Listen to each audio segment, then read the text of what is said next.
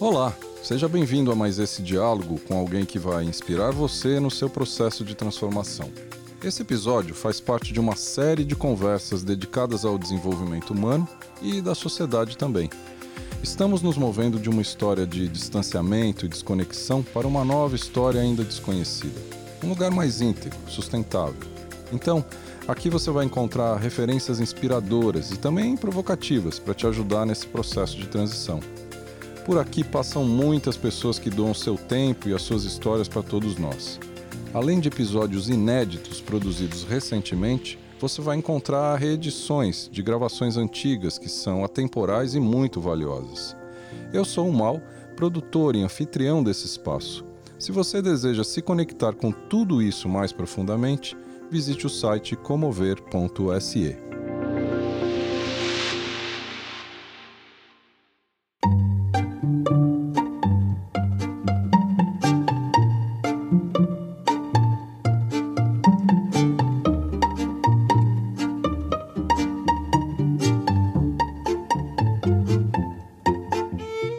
papo de hoje eu converso com a Ana Tomás, que é educadora, mãe de três filhos desescolarizados, pesquisadora e praticante da mudança de paradigma da educação e do convívio em comunidades. Ela é idealizadora do projeto Amalaia, na cidade de Piracaia, no interior de São Paulo.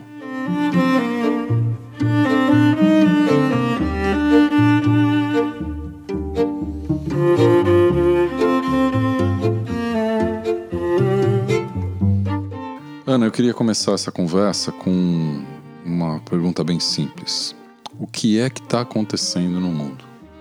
Olha, esse é, para mim é uma tragédia anunciada que a gente está vivendo, porque não é de hoje que a gente percebe que já não dava mais, já estava no fim da linha, né? A gente já estava ah, esticando demais algo que já não se sustentava.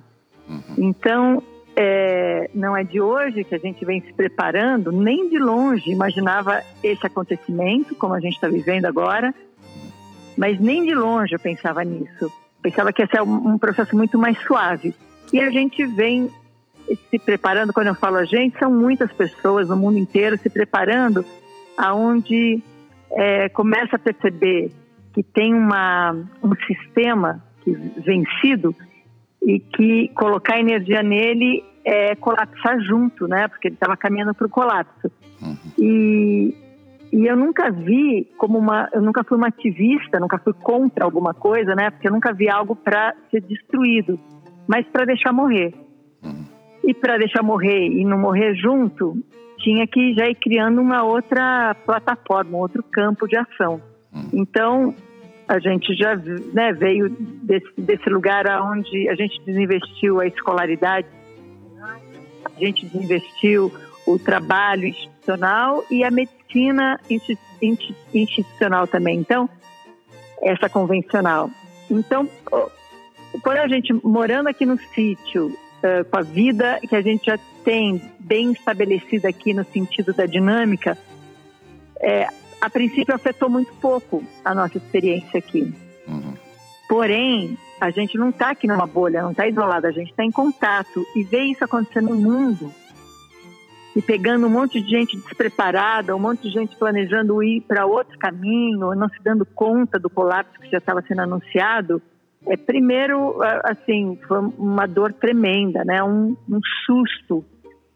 E e, e, e viver, é, é, eu vivi e vivo ainda, né, uma tristeza por a gente não ter sido suficientemente é, atento para o que já estava se anunciando e não chegar na tragédia que a gente, de, por um lado, está vivendo. Por outro lado, é uma enorme alegria ver o campo estar tá vivo no momento de transição de era. Eu vejo isso como uma transição de era em muitas dimensões a gente vê isso como uma encrenca tremenda, mas na, no campo multidimensional eu vejo uma transição de era. Uhum, uhum. Então, o que a gente está fazendo aqui é, acabou que por coincidências, por processos, a gente está em 11 pessoas aqui na, no Muda, o sítio que a gente mora, é, e estamos em isolamento social e a gente vai continuar em isolamento, mas acabou a quarentena. Então, a gente não está vivendo a quarentena, que é a sala de espera para voltar para uma pseudo-normalidade, a gente, ou para voltar para ver o que restou e o que, que a gente faz com isso. A gente continua no isolamento social, mas sem quarentena, então o nosso processo aqui é de uma criação, de um olhar, de um mergulho para essas relações íntimas e pessoais que, que, que a gente está tendo tempo e espaço de sobra para viver. Então, a gente está criando gestões, inventamos uma gestão por tórios para poder os 11 coexistirem nesse espaço. A gente está é, conversando muito e também silenciando bastante e, e, e em contato bastante com notícias e com perspectivas, com dimensões e olhando profundamente para isso. Mas para mim é uma passagem de era e não não vai ser suave, não está sendo suave, não é fácil. Ela, ela, é, muita gente colapsa junto com ela, porque eu não sinto que é o momento de colapsar a humanidade. Eu sinto que é o momento de colapsar uma estrutura que não uhum. se sustenta mais. Uhum. Mas quem tiver agarrado a essa estrutura pode colapsar junto. E isso é muito triste, né? Ver as pessoas sofrendo para sustentar algo que já não se sustentava. A gente caminhou muito distante da do alinhamento, do equilíbrio da humanidade inserido nesse, nessa teia da vida e, e, querer sustentar essa, esse desequilíbrio é insano, né? E agora é a oportunidade de reequilibrar. Não é simples, não é fácil, não é gostosinho, mas é inevitável, né? Ô Ana, para quem talvez esteja mais distante da tua não te acompanha tão de perto, assim, né, com todas as tuas mudanças, questões e o teu protagonismo todo nesses anos. Dá para a gente destacar, na tua opinião, quais são esses pontos de colapso que você fala do apego, né? O cara que se apegar a esse ou aquele modelo sistêmico, talvez que a gente tenha, vai colapsar junto, né? A gente poderia hum. passar rapidamente por esses modelos, porque talvez sejam esses que tenham que ser construídos de novo, né? Ou reconstruídos ou reinventados, né? Imagino Sim. eu, né? A gente, você consegue. É óbvio que eh, quando a gente fala no teu nome, a história da, da educação, da desescolarização vem evidentemente na frente, né? Mas tem várias outras coisas, né? Você consegue Sim. pontuar para gente alguns desses? Uhum. Eu, eu sinto que é, a, a, gente tem uma capacidade de, de, de, adaptação muito grande, que é maravilhoso e é muito perigoso. Uhum. Então, a gente vai se adaptando e vai melhorando o que está ruim, até chegar ao ponto do, da, da, família escolher a, a, menos pior, a escola menos pior, o candidato menos pior, o médico menos pior, né? E, e, e isso é uma capacidade de adaptação. Por que, que a gente tem que ficar sustentando menos pior? Uhum. Então, eu, eu, eu experimentei outra história é, eu não vou ficar no menos pior, eu vou realmente desinvestir tudo isso e me responsabilizar pela criação disso, de outras possibilidades. Então, no campo educacional, o Guto, eu tirei ele da escola quando ele tinha 14 anos, hoje ele tem 26 anos. É, as meninas que têm 13 e 11 nunca foram à escola. E para mim foi uma grande surpresa essa experiência, porque nunca eu, como educadora, eu que trabalhei 20 anos na, na educação, eu nunca podia imaginar o que é viver fora da escola, porque eu só podia imaginar com a referência da escola, como como é que vai aprender tal coisa que aprenderia na escola, como é que vai ter tal tipo de relação que teria na escola. Então, sempre nessa polaridade. Uhum. E aí eu fui uh, trabalhando muito, um processo que eu trabalho bastante, que é de integração das polaridades dualistas, o que é uma polaridade dualista? Quando você fala isso ou aquilo, o bem ou o mal. E aí eu vou integrando essas polaridades dualistas para surgir a polaridade paradoxal, que é isso e aquilo. E foi essa a, uma grande chave da mudança do nosso processo. Então é isso e aquilo. É... Então, quando a gente trouxe, a, viveu na prática a experiência da não escolaridade, A gente não ficou com essa polaridade, não escola e escola.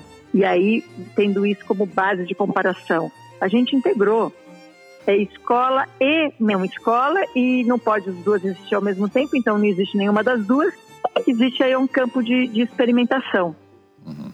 E foi, e tem sido, né, esses anos todos, muito rico todo esse processo. Muito é, revelador da potência humana. E isso me levou a caminhos de reconhecer. Sabe quando a gente pega e fala assim que o ser humano é um projeto que não deu certo, né? Que o ser humano onde ele mete a mão, ele, ele, ele vai atrapalhando.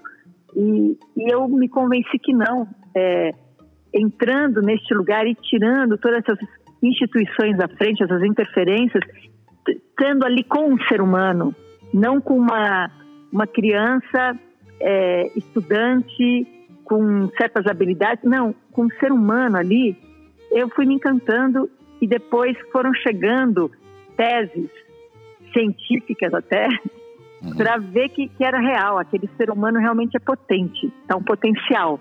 Não é alguém que nasceu ilegítimo e precisa agora trabalhar para se legitimar e para pertencer a uma sociedade. Já nasce com um, um ser potencial e que está aqui para criar. Então, uh, o nosso processo, se eu puder, eh, se for para pontuar a essência dele, ele está no espaço do vazio no, no, desinvestir ao invés de investir, de fazer alguma coisa, desinvestir, abrir espaço, abrir mão, perder. A coisa que eu mais faço é perder tempo. Uhum. Perder tempo é, é meditar uh, com um objeto, por exemplo, só da respiração. Só fico ali prestando atenção na respiração e fico ali com essa atenção, que é uma grande perda de tempo. Não estou fazendo nada, não estou produzindo nada. Aquilo me abre tantas possibilidades então eu fui dando esse campo para as crianças aqui, né? Elas é, percam tempo, não sejam produtivos, não sejam úteis. E aí você vai ver no potencial, ninguém quer não fazer nada. Então quando você fica num, num, num estado onde você abre campo de vazio, vai surgindo tantas coisas desse vazio. Então, é, foi a partir daí que a gente desenvolveu um, uma vivência, uma experiência, uma experimentação fora da escola.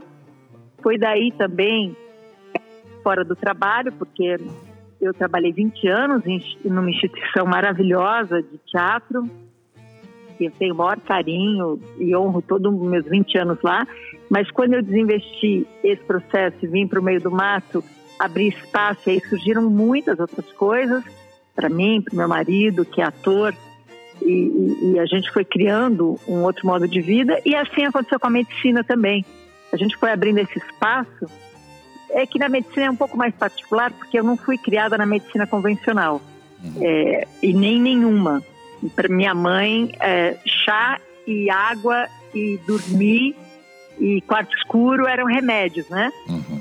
Então eu não tenho intimidade com a medicina convencional. Então para ter parto em casa foi, um, um, foi fácil para não ter absolutamente nenhum remédio no armário do banheiro é muito fácil, porque não é essa a minha experiência.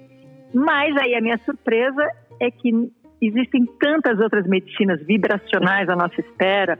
Já faz 10 anos que eu pratico biomagnetismo, biofeedback, é, elementoterapia, que são medicinas que estão ali para cuidar, né, para olhar qual é a causa daquela, daquele efeito, daquele sintoma. Então, é, é isso, a gente não estava, não está, né, não, não tem estado conectado com esse, é, essa sustentação do nosso sistema capitalista que passa por educação, por saúde e por trabalho. Então, não, não atingiu a gente diretamente todo esse processo. Mas a gente está junto e não se acha nem um pouco privilegiado a gente se acha privilegiado, claro, emocionalmente gera uma certa uh, tranquilidade, mas uh, ninguém vai se salvar sozinho. Uhum. Então a gente realmente compartilhando todo esse processo e ampliando essa experiência que a gente tem tido, né? E, Talvez agora seja o tempo, né? E quando você fala nessas pessoas que estão com você, são pessoas que foram para aí para fazer essa vivência junto com você? Olha, na verdade, foi tudo meio sem querer. Uhum. são, a gente tem sempre espaço, sempre pessoas vindo e indo daqui e ultimamente, nos últimos, é, eu acho que no, é, nos últimos nove meses tem sido o nosso núcleo familiar é, das meninas, das duas filhas mais novas, que a gente tem outros três filhos já no mundo, e eu e o Fábio. É, e aí, e outras pessoas já moraram, já foram embora, já passaram por aqui. E todos os meses a gente tem encontros, então sempre tem, por alguns anos já, sempre tem muita gente passando por aqui. E coincidiu de algumas pessoas passarem por aqui nesse momento. E o Guto, meu filho, foi um deles que veio aqui visitar e falou: Não, não vou voltar. Né? Ele e a namorada ficaram aqui. E outras pessoas que, que, que passavam por aqui e acabaram ficando porque porque era, era mais, parecia melhor, né? mais fácil passar aqui num sítio do que voltar para a cidade. Claro. Então foi meio sem querer. Mas olha que interessante. Eu e o Fábio, a gente tem está desenvolvendo um projeto que chama Vila 11. Uhum. E a Vila 11 é a expansão desse, dessa nossa experiência para que outras pessoas venham morar aqui, venham ocupar a terra, venham construir suas casas e venham fazer esses processos que são princípios, não são regras, não tem dogma. É, e a gente está abrindo isso. E, e, vem desenvolvendo isso através de conversas pela internet, de encontros presenciais da Vila 11. E justo acabaram 11 pessoas nessa, nesse retiro aqui, nessa quarentena. Então, começou a Vila 11. Uhum. Né? A, a, o 11 não é pelo número de pessoas. 11 é porque era de aquário e aquário é 11 porque a carta do tarô, tudo isso que eu sou maior charlatã, né? Eu não tenho nenhum desenvolvimento, nenhuma intimidade, é, tenho intimidade, mas eu, eu, não sou nenhuma autoridade em, em, astrologia, muito menos em tarô, mas 11 é a, a carta da força, que é o segundo início, né?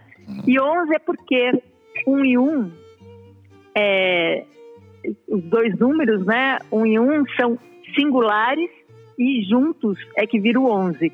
E, o nosso, e, o, e o, e a Vila 11, ela trabalha esse equilíbrio do público-privado.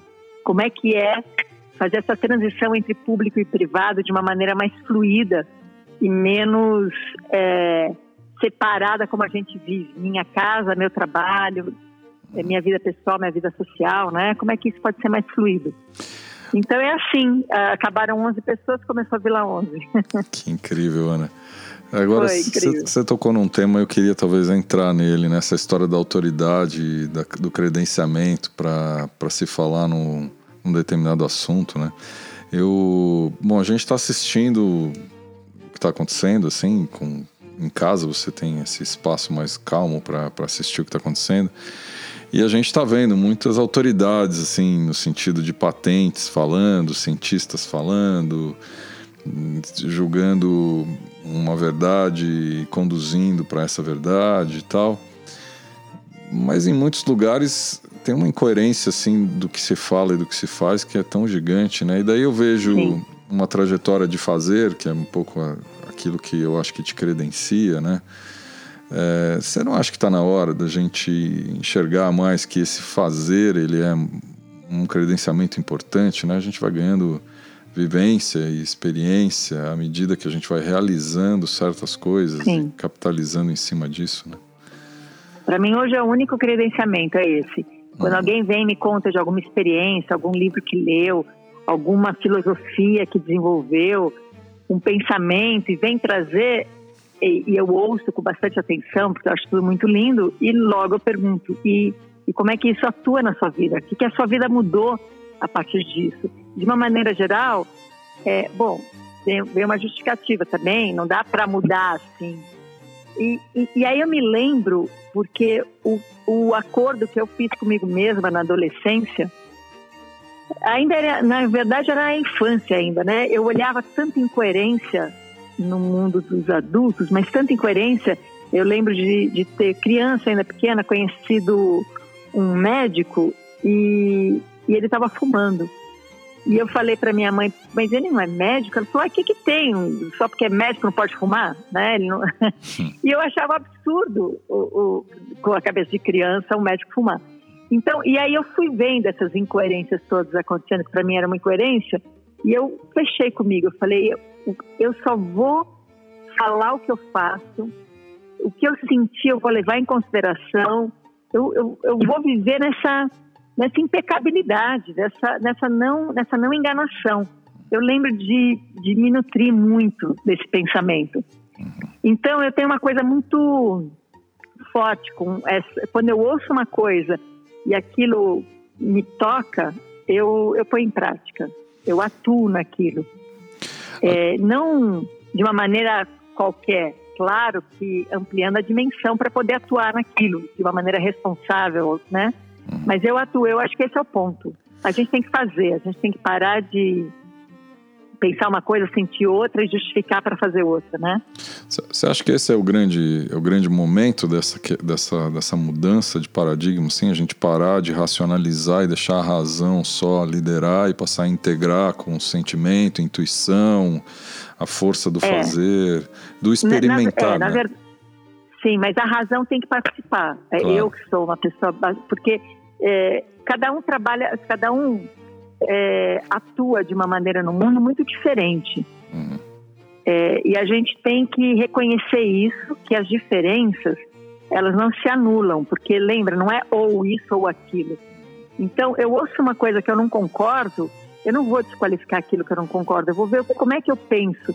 E quando eu desenvolvo o meu pensamento, a minha ação em relação àquilo, aquilo que eu não concordava, na verdade, amplia a minha perspectiva e não ameaça. Então, não é. Uh, não tem uma maneira de fazer. Eu, por exemplo, a minha maneira de operar o mundo, eu reconheço, como eu medito bastante, eu vou ficando muito íntima da, da maneira que, que a minha mente se apresenta, né? que o meu cognitivo se desenvolve. E eu reconheço que é muito a, a, a dupla intuição-razão. Então, eu trabalho muito bem a intuição e a razão. Eu intuo alguma coisa, eu consigo desenvolver uma racionalidade com aquilo que fortalece o campo da intuição. Então, eu, para mim, não existe o fora. Porque quando você pega e fala assim, ah, vamos jogar o lixo fora, fora onde? Fora do seu alcance, da sua vista, mas fora da onde, né? Uhum. Então não tem esse fora, não tem como eu falar, ah, vamos deixar uma coisa que está aqui presente, vamos tirar esse para fora. Não, isso tem que ser integrado, porque quando é integrado, desaparece. Igual quando, sei lá, você integra, vai fazer, sei, uma vitamina você integra um monte de alimento ali e aqui desaparece, né? Surge uma outra história. Então, integração é jogar fora. É, então, é bem-vinda a razão, a intuição, a percepção, a sensibilidade, as emoções, tudo é bem-vindo. O negócio é como é que a gente alinha isso, como é que a gente pensa, sente e age de uma maneira alinhada. E aí, aí para mim vem um ponto que eu estou desenvolvendo com um termo que é coerência ou consistência e consistência, né? Então, o que, que é coerência? Já está tudo pronto, eu já tenho um, um senso de comum, um, um bom senso, um, um senso comum, algo que já está coerente dentro de mim, eu já aprendi o sentido daquilo, e aí eu encaixo as coisas nesse bom senso, nesse senso comum, nessa coerência.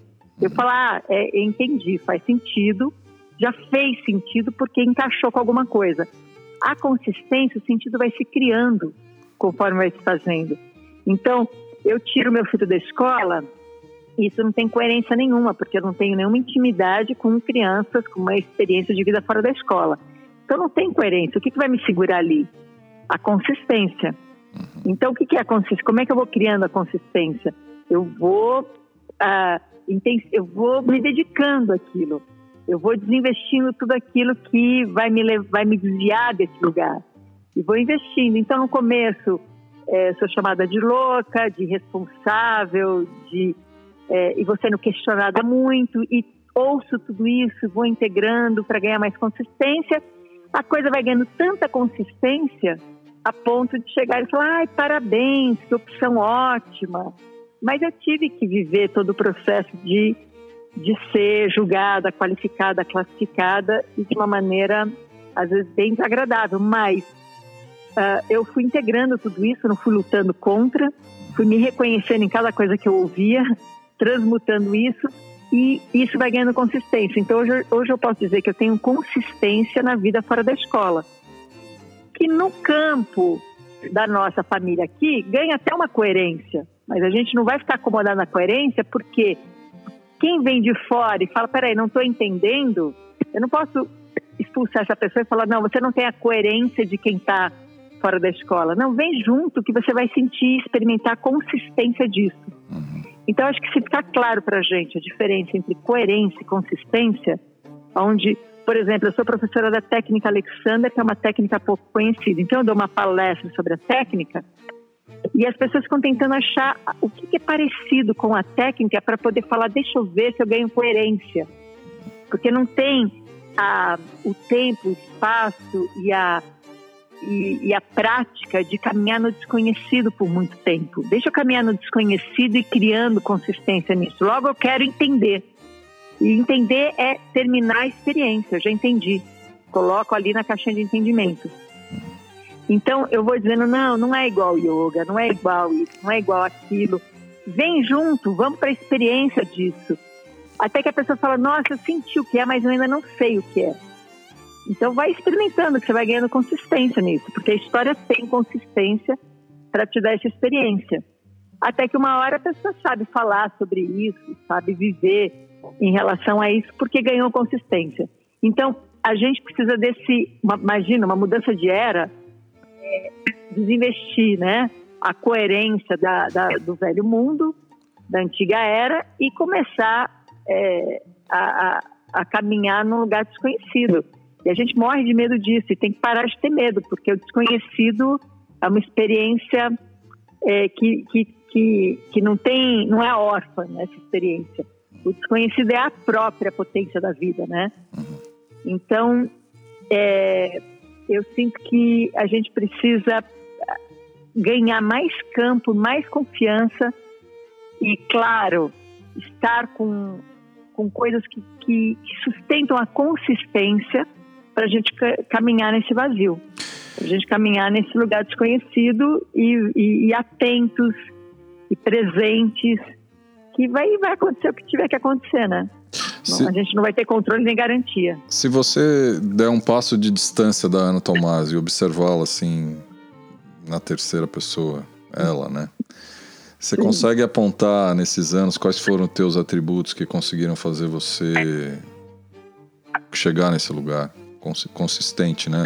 No sentido assim, Sim. eu vejo você tem muita coragem e tem muita resiliência, tem muita presença. É isso que eu tô essa Ana Tomás aí que eu queria que você tentasse caracterizar pra gente. Que atributos que são esses que te sem sem muita Sim. humildade.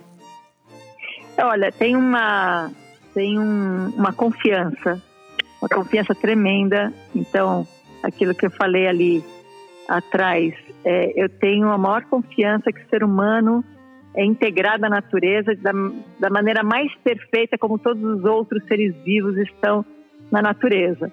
Não consigo ver muito essa perfeição nos ratos, mas essa é uma limitação minha. Mas é, tem toda uma perfeição aí acontecendo, né? Então eu tenho uma confiança. Eu não acho que o ser humano é um projeto que deu errado de jeito nenhum. É, eu tenho uma, uma confiança tremenda no vazio Uhum. Porque eu tive, eu fui colecionando muitas experiências de ver que do vazio as coisas brotam. Então, desde você só preparar uma terra, nem por semente, é radical assim, só preparar uma terra ali. O que é preparar uma terra? É parar de atrapalhar a terra, parar de, de, de compactá-la, né? Deixar a terra viva, é, brotam coisas. Do, do nada, do vazio brota. Eu, quando fiquei grávida do meu primeiro filho, Guto, como é, a minha história vem muito da dança, da anatomia, do corpo e tudo mais, eu queria ver esse ser se formando dentro de mim. Eu fui fazer um ultrassom no dia que eu tinha certeza que tinha ficado grávida. E fiz ultrassom e não tinha nada ali. Aí, um mês depois, eu fiz ultrassom e tinha uma pulsação. Mas eu já estava grávida uhum. do nada antes. Uhum. Então, eu, eu, eu teve, feita aquele ultrassom grávida e não aparecia nada, e depois apareceu uma pulsação. E aí, quando apareceu a pulsação, eu falei, é o coração? Ela falou, não, é uma pulsação. E aí eu tive essa sacada de que é a pulsação que faz o coração acontecer. Uhum. E não o coração que bate, que pulsa. Uhum. É o vazio que faz a pulsação surgir. É a pulsação que faz a materialidade acontecer. Então, para dar alguns exemplos concretos, é, são, são coisas que eu vivi atenta e por isso eu confio muito no vazio. Então, eu posso dizer que um dos meus atributos é ter a maior confiança no vazio. Então, para mim, acordar sem saber o que vai acontecer no dia é, é, é muito tranquilo, não, não, ter controle nem garantia. Porque controle e garantia, primeiro, que é uma coisa absolutamente falsa. Se a gente nasce sem saber nem como vai nascer e, e nasce já sabendo que vai morrer sem saber quando nem como, hum, que controle e garantia alguém vai me dizer que tem, né? Uhum. Então, é, essa confiança me tira do controle da garantia das coisas. Se não tem controle e garantia, precisa ter presença, não tem outra, porque não tem aonde você se apoiar. Então, essa, essa capacidade de, é, de abrir, de se permitir se transformar. Aí eu tinha um tema muito o meu tema preferido, assim, que me trouxe todo o monte de práticas que eu fui inventando, era o amor, né? Entender que é um amor. E aí, quando eu saquei, na minha perspectiva, que o amor é se permitir ser atingida por algo que vai te transformar, que você nunca mais vai ser a mesma, então você tem que ter muita liberdade de transformação, é, não estar tá pegado a nada, né? Eu acho que essa é uma qualidade que eu fui. É, é uma qualidade nata do ser humano, mas que em mim ela ela estava muito presente sempre. Eu, eu, lembro que uma vez eu, eu era bailarina profissional e eu ganhei ali um, um, um prêmio, né, de melhor bailarina no, no festival aí internacional. E aí o Clausiana, já falecido, ele, ele assistiu e quando a gente se encontrou, ele falou: Eu tenho uma. Parabéns, lindo o seu trabalho e tal, mas eu tenho uma pena de te ver dançando. Eu falei: Por quê? Ele falou: Porque é tanto esforço que você usa para dançar. Eu falei: Como assim? Dá para dançar sem esforço? Ele falou: Claro. Eu larguei tudo, larguei carreira profissional de dança. Eu falei: Eu quero viver sem esforço. Uhum. Imagina, vale a pena dançar com esforço? E aí fui trabalhar com ele e, e fui aprendendo a dançar sem esforço. E aí já não fazia mais sentido competir, já não fazia mais sentido é, ser bailarina profissional, porque outras coisas se abriram. Então, essa capacidade de desapego constante, mesmo quando está dando certo, a coisa está boa, eu mudo, é, eu acho que é a minha qualidade essencial que sustenta essa consistência, sabe? Uhum, uhum. Ô, Ana, a gente a está vivendo um, um momento seria, seria engraçado se não fosse tão, tão dolorido e trágico, né? É. É, porque me parece que a gente está precisando voltar a dialogar com dois lugares que a gente perdeu pelo caminho na essência. Nós estamos precisando muito de imunidade nessa hora e na hora que a gente vê como é que as pessoas estão nascendo, né?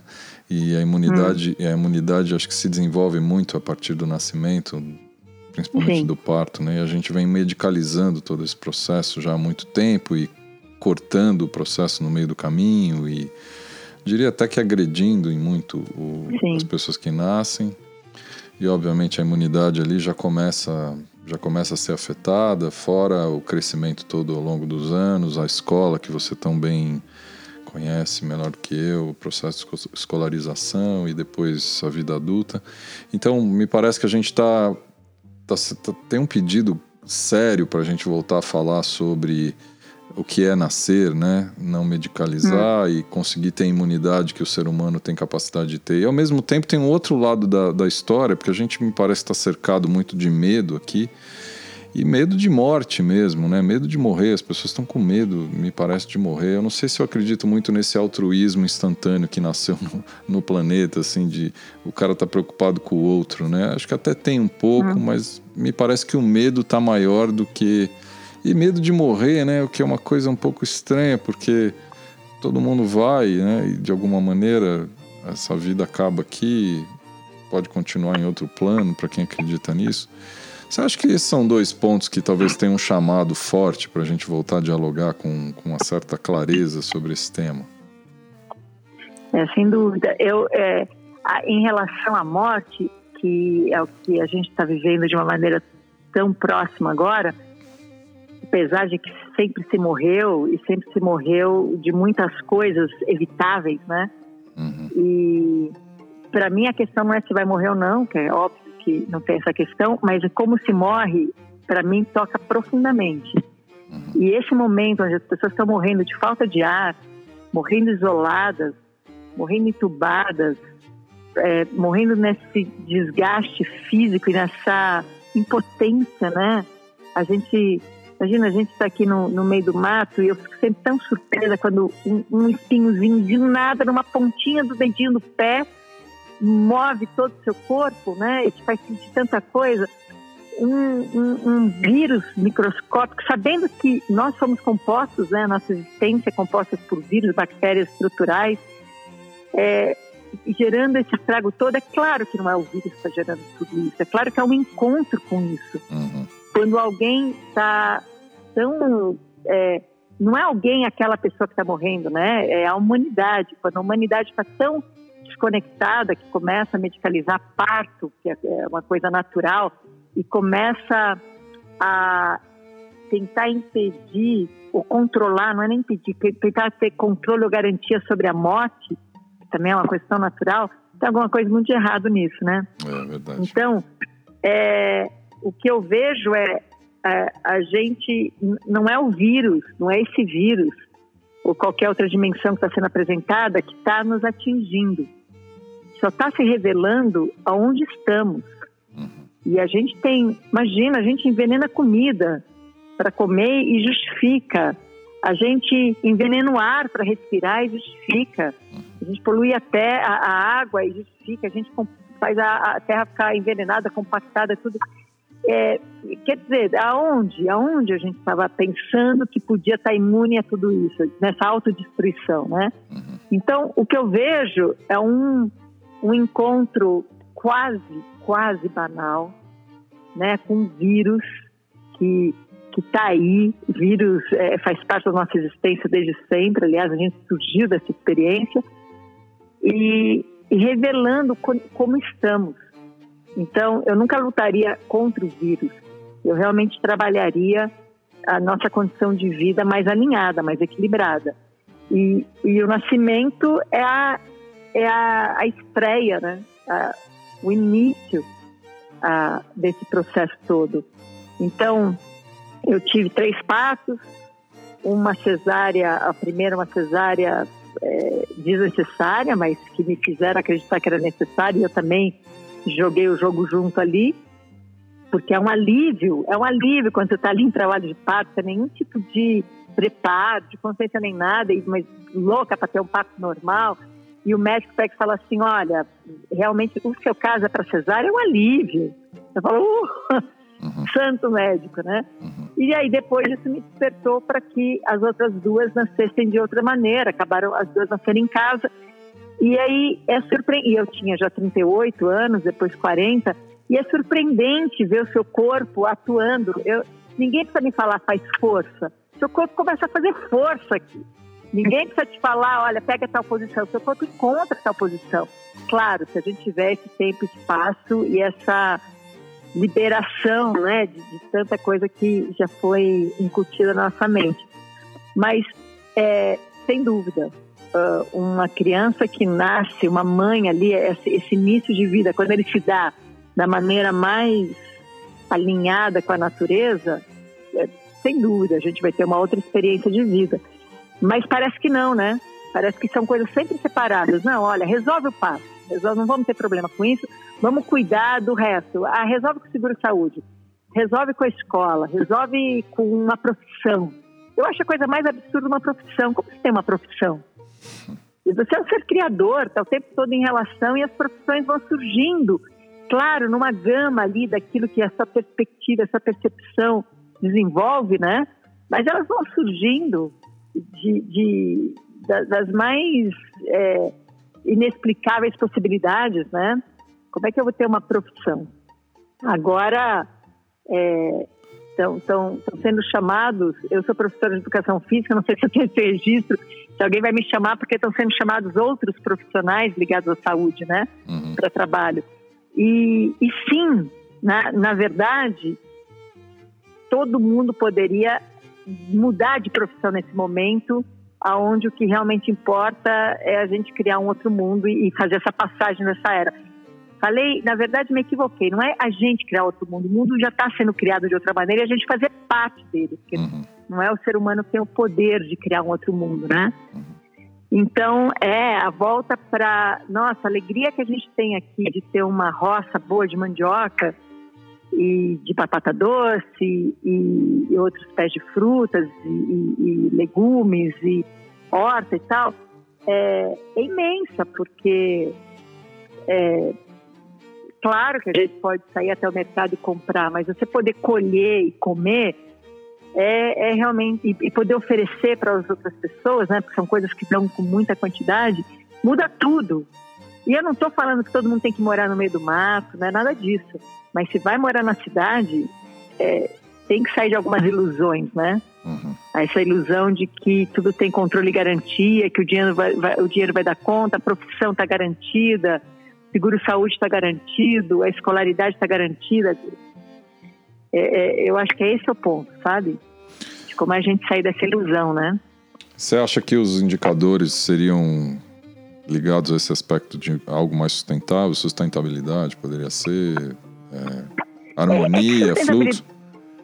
É, tudo isso são palavras uhum. dentro de um de uma mente dualista, como a gente aprendeu a ter, né? Isso ou aquilo, uhum. são palavras que são enfeites por enquanto. Quando a gente fala, quando a gente realmente vive uma uma sustentabilidade, a gente vê que não é nada daquilo que estava permeando o nosso sistema. Claro. Mas, e, e, como fluxo e tudo mais, né? Uhum. É, então, se a gente vira como aqui, somos 11 pessoas, pessoas diferentes, de idades diferentes, experiências diferentes, condições todas diferentes. O, e o que, que a gente está fazendo aqui? É, criando múltiplas perspectivas. Então, é, qual que é a perspectiva de todo mundo nos traz uma amplitude de uma perspectiva geral. Então não tem quem está certo, não tem quem está tá errado. E não tem assim que tudo vale. Sustenta isso que você está trazendo, isso que você está falando, isso que você está fazendo, isso se sustenta. Você tem, você tem consistência para seguir com isso, porque também a, a consistência é muito boa, porque quando a gente coloca, traz a consistência, não fecha na coerência, e vai desenvolvendo na consistência alguma coisa, aquilo não se sustenta, a gente pode abrir mão.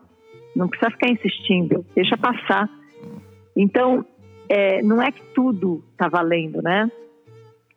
Então é, claro, é, é outro momento é, e que vai ter que ser de alinhamento, de equilíbrio, de humildade, de percepção que a gente está dentro de uma teia da vida, que a gente não está controlando nada e ao mesmo tempo que com a nossa participação as coisas se diferenciam e isso chama vida se diferenciar.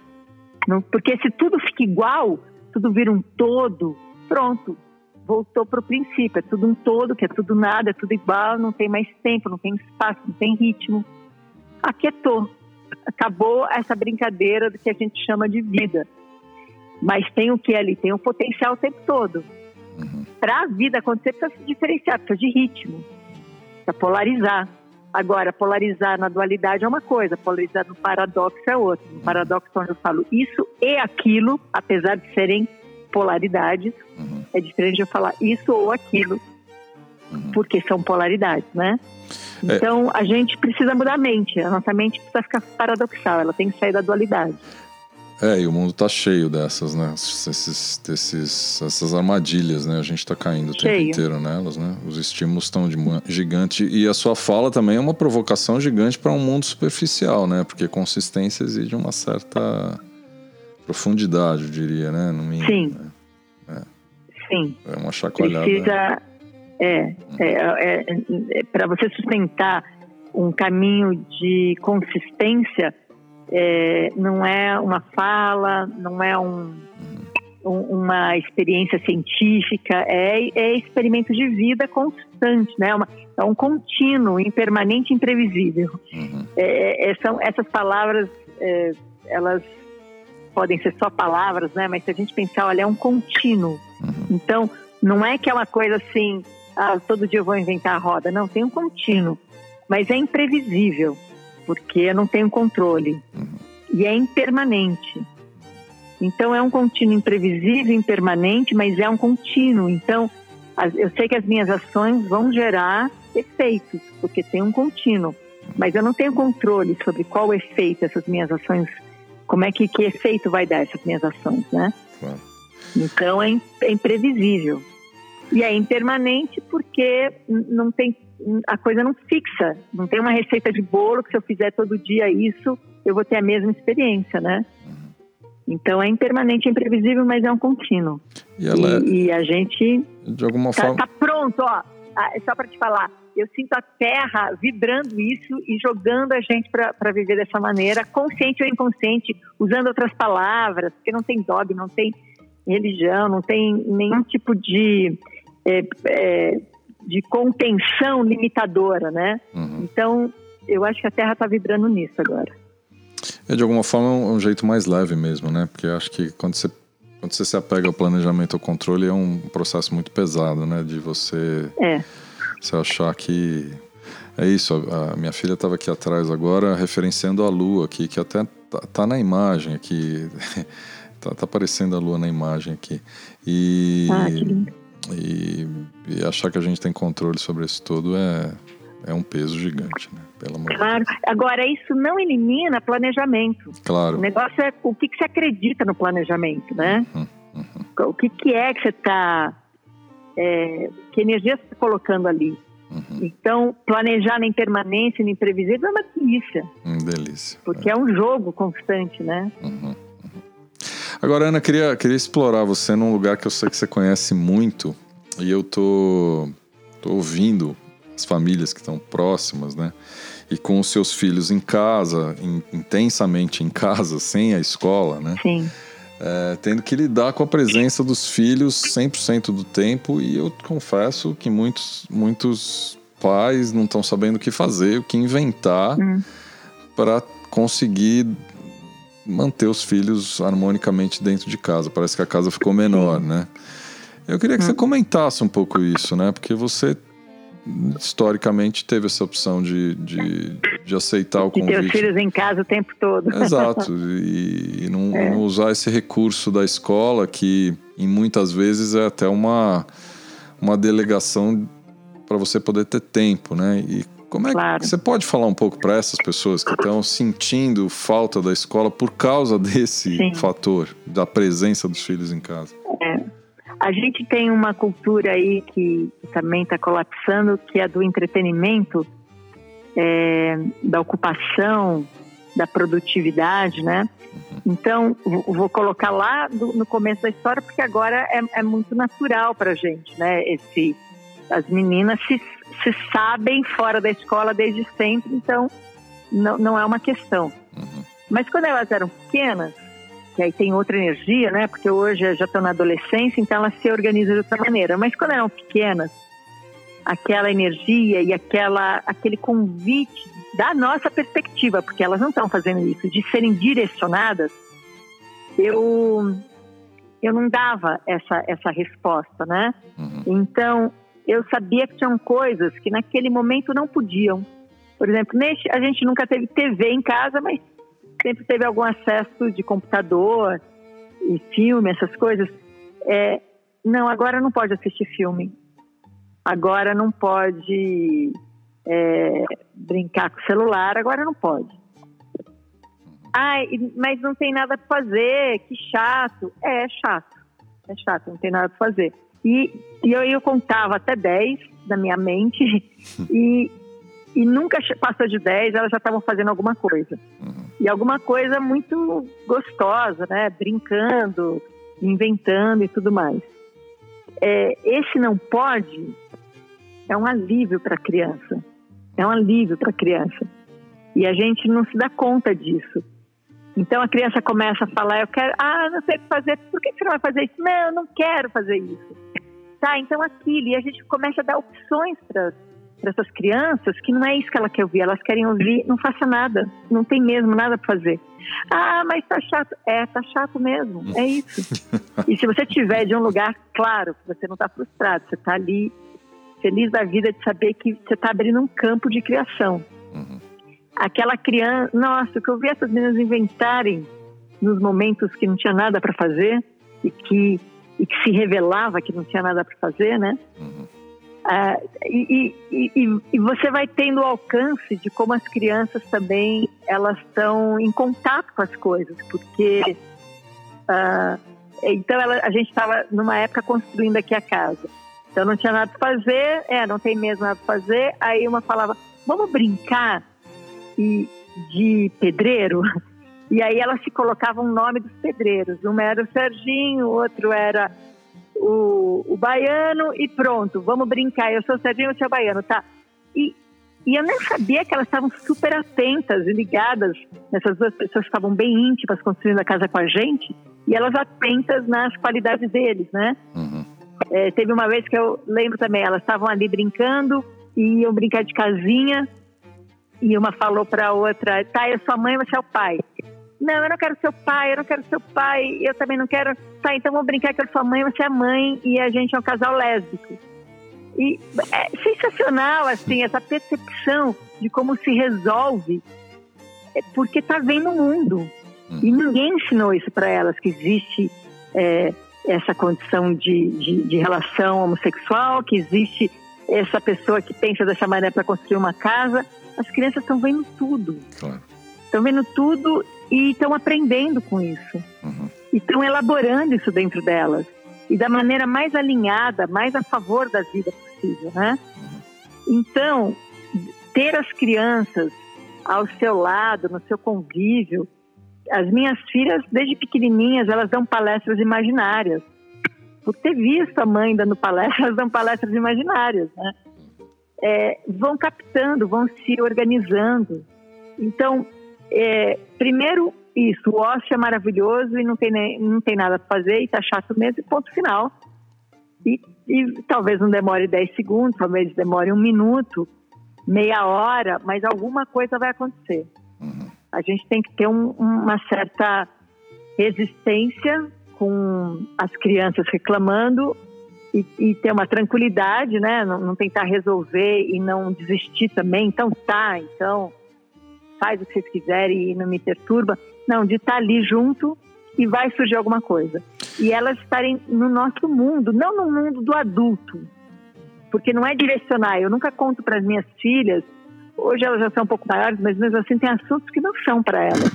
Então eu não incluo elas nas, nas conversas de adulto, mas eu deixo elas participarem é, de a gente está cozinhando, elas estão participando, a gente está arrumando as coisas, está construindo a casa, está plantando. E elas estão por perto fazendo qualquer outra coisa e estão captando tudo. Uhum. Então, é, essa confiança na capacidade criadora das crianças que a gente perdeu. O meu coração cortou quando uma vez, numa festinha de crianças de sete anos, a, a dona da festa, a criança, né, a aniversariante, junto com outras crianças, chega perto da mãe com quem eu estava conversando e fala: Mãe, a gente não tem o que fazer, não vai chegar o animador? Não vai chegar o, o quem você contratou? Crianças de sete anos juntas não tem o que fazer? Uhum. Assim, não existe isso, né? A gente foi criança, a gente sabe que não existe isso. Então, eu acho que é, é tempo de parar de preencher o espaço das crianças, a tarefa delas. Eu nem levaria, mas aí também eu sou suspeita de falar isso, eu nem levaria a escola para dentro de casa. Nós não vamos perder nada de não ficar fazendo lição de casa, de dar esse tempo. Depois, se for voltar à escola, da maneira que for voltar, vai ter que inventar tudo de novo e as crianças vão estar preparadíssimas, porque elas estão na vida, né? Uhum. Então, eu acho que é isso, é fazer com que a, a nossa vida seja em, viva dentro de casa, seja no que for. Né? Aqui, por exemplo, é, a gente compartilha muito nossos, as nossas paixões. Então, todo dia aqui tem um momento que é de capoeira, tem um momento de meditação. Participa quem quer, quem não quer, mas está todo mundo ali vivendo cordel. Tem gente aqui que faz cordel. É, a gente acabou, a gente criou uma rádio e que está indo ao, que inaugurou, estreou sábado passado. E as crianças estão junto. Então elas também já estão fazendo a rádio delas, elas também estão criando personagem para rádio.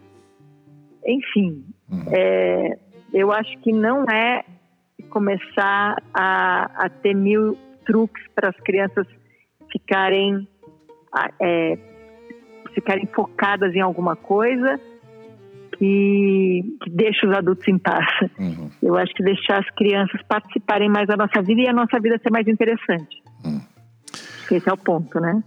Ô Ana, eu é, tem, tem perguntas vindo aqui. A gente está fazendo uma transmissão ao vivo e tem algumas questões vindo. Você tem tempo ainda para responder umas perguntas? Tenho. Não quero te. Tenho. A gente... É, só me veio uma imagem agora que eu queria compartilhar que é, como as minhas filhas nunca foram à escola, eu tinha uma questão com a alfabetização. Então eu fui estudar bastante alfabetização, só que como cada linha era contra uma outra, uma desqualificava a outra, e eu tinha que decidir qual seria a linha, se eu ia inventar. Nesse meio do caminho ali, como elas convivem com pessoas que, que, que, que usam né, da, da, que leem, que escrevem, que se comunicam através da escrita e da leitura, elas aprenderam a ler e escrever sem minha participação, sem antes dar tempo de eu escolher qual era o método que eu ia usar. Então, se uma criança aprende a ler e escrever, que a gente se dedica tanto tempo na escola, com tanta é, forçação ali para isso acontecer, e se elas aprendem a ler e escrever sozinhas, só porque aquilo está no meio ambiente delas, imagina a capacidade delas de captar coisas, de aprender coisas. Por isso que eu acho que é a vida da gente tem que ser mais interessante e não a nossa educação direcionada que precisa ser a, a primordial da vida das crianças, né? Me vê essa imagem aí. Diga lá. É, toda vez que eu te ouço, há muitos anos você me provoca nesse lugar, né? A educação ser a criação de uma borda de experimentação, né? Você garantir uma borda uhum. de experimentação, né? E hoje você ressalta muito claramente essa história dessa borda ser garantida e ter um vazio para que possa ser criado ali, né? E a capacidade Sim. do próprio indivíduo ali dar conta para lá do recado, você não precisa interferir, é só deixar, né? Então, a, quem, quem te ouve há tanto tempo, é, eu acho que e é lógico, aí as tuas credenciais são muito claras, né? Porque é só olhar para seus filhos, né? Então, é, enfim, muito claro. Estão indo muito bem, obrigada, né? É, exato. Já está na fase de entrevistar as meninas, não? não. É, meu Deus. Ô, Ana, tem umas questões aqui. É, posso, posso trazer para você? Pode. Posso. Amanda está aqui, a Amanda Rodrigues está aqui botando assim: Ana, quais sombras você vê no fato das crianças estarem em casa agora? Existe alguma na sua visão? E aí eu acho que estamos falando de crianças que estão na escola, né? A sombra? Que sombras que podem acontecer ou que você visualiza de um garoto ou uma garota escolarizado tá o tempo inteiro em casa agora? Como é a maioria das pessoas está, né? É, eu não entendi o que, que o que, que é essa, o que, que se refere a essa sombra. Não sei se ameaças ou se distorções do momento. Não sei. Eu, eu, eu acho. Então, é, eu tem muita gente que, que me procurou para só para compartilhar que é, que os filhos que iam à escola estão em casa e que eles decidiram, pelo menos nesse período, desescolarizar. Uhum. E estão deixando as crianças brincarem, estão super felizes e tal. Eu acho que mas isso é uma visão assim realmente muito particular de quem não não tem essa experiência com a escola nesse momento mas eu acho que é, fazer as crianças cumprirem tarefas escolares que não tem nem a coerência porque não está na escola né então é tarefa de escola agora dentro de casa e porque para as crianças é tão sem sentido um monte de coisa, mas o sentido é porque eu estou na escola, num ambiente que sustenta isso, né? Uhum. E agora nem tem esse ambiente. Eu acho que isso pode ser uma grande sombra de realmente desclassificar as crianças, de falar, bom, é, realmente eu sou burro, eu tenho que aprender, senão não vou ser ninguém na vida. Uhum. E, e, eu acho que essa pode ser uma sombra de forçar as crianças fora da escola a continuarem escolarizadas neste momento, né? coisa que nas férias as pessoas não fazem. Que de alguma não que agora sejam férias, né? Mas... É, mas que de alguma forma está acontecendo em alguns lugares, né? Tem, um, tem, tem gente que tá tendo aula mesmo, tá tendo conteúdo é. para. Né? Tem, um, tem uma galera. É, eu, acho, eu, acho que, eu acho que isso traz uma sombra, eu acho que isso traz uma, uma confusão, assim. É, porque não é disso que se trata o desenvolvimento humano, não é conteúdo, não é. Uhum. Mas eu, é, é de uma visão de quem realmente desinvestiu totalmente a escola e nunca foi contra a escola, né? Uhum. Eu, não, eu não sou contra a escola, eu só desinvesti nela. Parece contraditório isso, mas é, tá. Eu adoro professores, por exemplo. Você acha que a escola tem um, tem um momento de reinvenção, de repente, agora, que poderia contribuir é, mais com a sociedade? Não? É, sim, eu acho que, ter, que não, são, não é escola é, como a gente conhece, mas ter esses espaços aonde as crianças podem ir, explorar, experienciar e ter uma visão mais ampla das coisas, eu, eu acho sensacional. Uhum. E, só que aí tem que tirar toda a estrutura de, de ensinamento, porque é, se já tem um ensinamento, não tem aprendizagem, né? Tem administração que eu faço com esse ensinamento. Então eu acho que dá para bolar, acho não, né? Tenho certeza disso, que de uma maneira ou outra a gente vai fazendo em, em, em uma escala pequena na nossa vida, mas porque eu não dou aula para minhas filhas, eu não ensino nenhum conteúdo para elas, e como não ensinei para o Guto, depois que depois dos 14 anos ele saiu da escola, não ensinei nenhum conteúdo específico, e vi o quanto elas aprendem, né? O quanto elas sabem e, e desenvolvem um pensamento próprio, autonomia. Então, e tudo isso dá para fazer numa escala mais larga e mais potente. Uhum. Então, para mim, a, a, escola tem seu lugar, só tem que ser completamente outra história, né? Você acha que se a gente fizesse uma reforma na língua portuguesa e excluísse a palavra ensino, poderia ajudar alguma coisa? Eu, é, na verdade, não dá para excluir nada, né? Uh, então, o, o ensino é um ato de alta aprendizagem. Então, quando eu estou ensinando alguma coisa para alguém, eu estou ali me dando a oportunidade de fazer algo que eu já tenho um domínio Uhum. Mas com certeza, quando eu faço aquilo de novo, eu estou aprendendo alguma coisa ali. Só o olhar da pessoa já modifica a questão que ela traz. Então, ensinar é uma boa maneira de seguir aprendendo. Uhum. Então, não, não, é nem a palavra que é o problema, né? Uhum. É, tem a Márcia tá aqui, a criançada aqui tá descontente com o modelo da escola que Qualquer alteração, mesmo que longe disso que você está falando, já gera um alívio. Aqui tem hum. que dizer que após esse período vai ser difícil voltar para a escola. É. Vai. Eu acho uma oportunidade maravilhosa da gente realmente reinventar, reinventar tudo. A gente vai ter que reinventar tudo. E isso é maravilhoso. Mas aí a gente tem que ver de qual princípio? Do princípio doente. Porque a doença já está há muito tempo e agora a gente só está vendo o efeito da doença, o sintoma dela vindo à tona. Uhum. Então a gente tem que primeiro fazer essa cura, né? Ir lá, realinhar, olhar cada ser vivo que nasce como legítimo. Então essas, a cada criança que nasce ela já é legítima, ela já pertence, ela já nasceu. Caramba, ela já está aí. Então ela não precisa se tornar alguém. Ela não precisa ser preparada para o mundo, ela já está aí. Ela precisa ser incluída no mundo, né? Ou deixar de ser excluída e ficar ali na sala de espera até um dia virar adulta e poder. Então, é isso, é, é reinventar. Para mim, a doença que a gente tem, a, a raiz mais profunda da nossa doença, é a gente acreditar que a gente nasce ilegítimo e sem pertencer.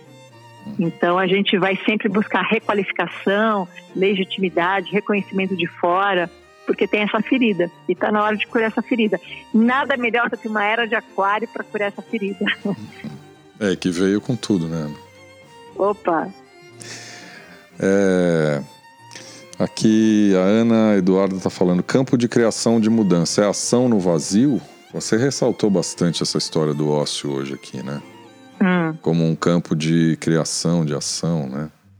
É, é. O, o vazio. Estava é, conversando com uns amigos de teatro agora à tarde e eles estavam trazendo essa experiência que na prática deles, que é a prática que a gente usa muito no teatro, né? Uhum. De, de criação, de improvisação, a gente vai esvaziando, vai tirando ideias.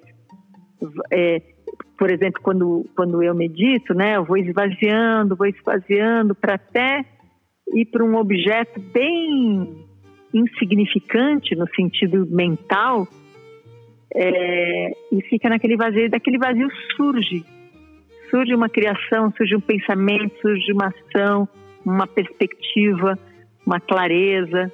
Então, o que é esse campo vazio? É a gente uh, abrir mão de segurança, de garantias, de regras e ficar com princípios. Uhum. Né? Quais são os meus princípios ali?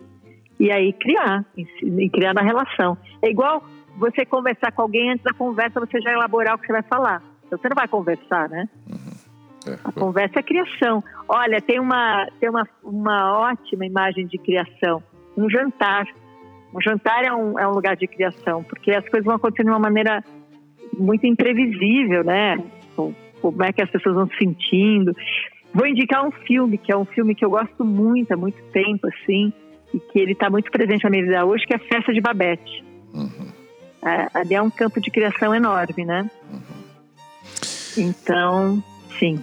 Isso, é isso eu acho que é, uma, é uma, um recado muito forte, eu acho que para alguns pais que estão angustiados, assim, e vivendo esse momento de alguma forma des, des, bagunçado, né, descoordenado, mas talvez hum. esse seja o lugar para se, se inovar mesmo, né, para mudar.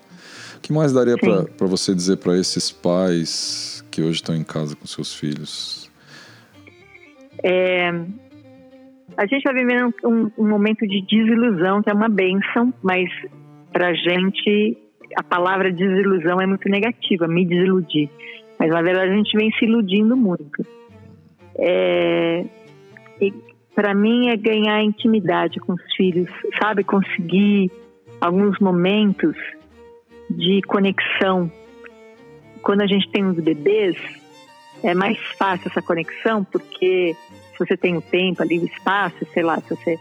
Eu, eu tinha uma prática que eu dava banho de balde, fazia chantala, a massagem para bebês, e de repente, ou, ou quando você amamenta também, se o bebê te olha assim nos olhos, é quase constrangedor, assim, porque é uma conexão que você se perde nela, né?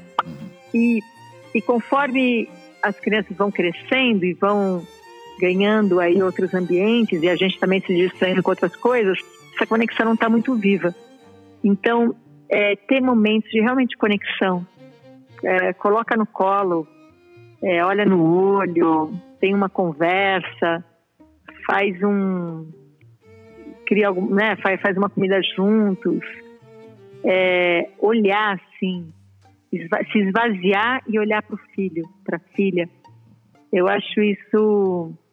É, eu fazia uma brincadeira também com elas que a gente se via dentro do olho uma da outra, né?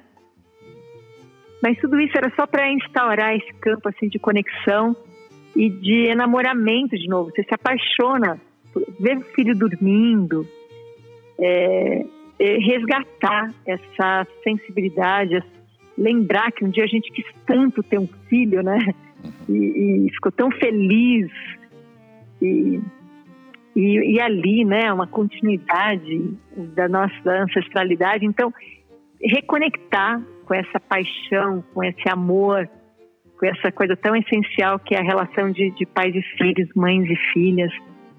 Eu acho que é um, é um momento precioso para isso, né? Dançar junto. É, enfim, inventar coisas de reconexão. Que lindo, Ana. Querida, eu queria é, te agradecer assim, imensamente essa conversa nesse momento que a gente está vivendo. Óbvio que na hora que a gente entrou nessa.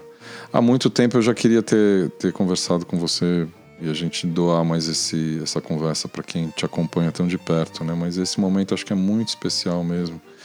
Então eu queria te agradecer em nome, meu nome em nome de todo mundo que está te acompanhando agora e que vai te acompanhar, eu tenho certeza ainda por muitos anos vai te, vai te ouvir e deixar as tuas palavras reverberarem positivamente como ah, tem eu, feito. Eu, né? que agradeço. Muito eu obrigado. que agradeço porque porque a gente vem de processos tão é, diferentes e a gente consegue é, especificamente, né? Tô falando eu e você, Maurício, uhum. a gente consegue mostrar isso, viver isso na prática, né? Uhum. Como não é uma questão de, de, de, disputa de opinião, de convencimento, como o olhar do outro amplia o nosso e, e vice-versa. e, e não tem ou ou, né? Quem está certo, quem está errado, que estilo de vida. Então é, é, um, é, uma alegria assim quando a gente se junta porque é, são visões diferentes que, que juntas ampliam perspectivas, né? Então agradeço muito você me dar essa, essas perspectivas aí, esses espaços todos. Música